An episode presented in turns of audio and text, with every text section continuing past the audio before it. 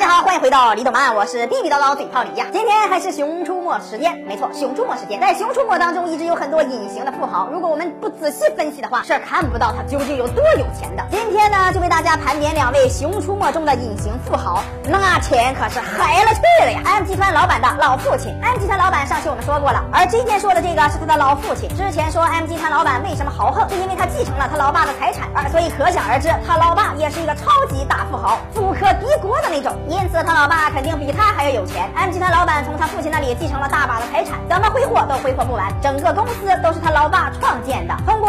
力得来的巨额财富。不过虽然这个老头很有钱，但是对他来说，人生中最大的财富是与嘟嘟相处的那段时间。所以这是一个好老头，金钱并不是最重要的。如果你非要说金钱重要的话，我也没有意见。毕竟在现代社会当中，没有钱也是万万不能的。其实最有钱的是下面这位奇幻空间大 boss。奇幻空间大 boss 可以说是所有熊出没人物中最无敌的一位角色了，那财富多到你想象不到的，拥有常人永远无法见到的超级高科技产品，甚至还研发出来了宠。行动可以穿越平行时空，盗取其他动画世界里的神器，那每一件都是价值连城的宝物呀！他还不靠这个赚钱，所以他的财产肯定是个天文数字。他这么为所欲为，估计地球他都能给买下来。不过可恨的是，他不仅有钱，还有一个帅气的皮囊。所谓为所欲为，非高帅富莫属。虽然他是个反派，但是在片尾顺利被洗白了。所以说，这种全能的三好学生，结局肯定都是完美的。除了这些富豪，大家认为熊出没中还有哪些富豪可以在下方留言？一特曼每天十一点半和四点半更新，表示。今天的节目，咱们下期再见。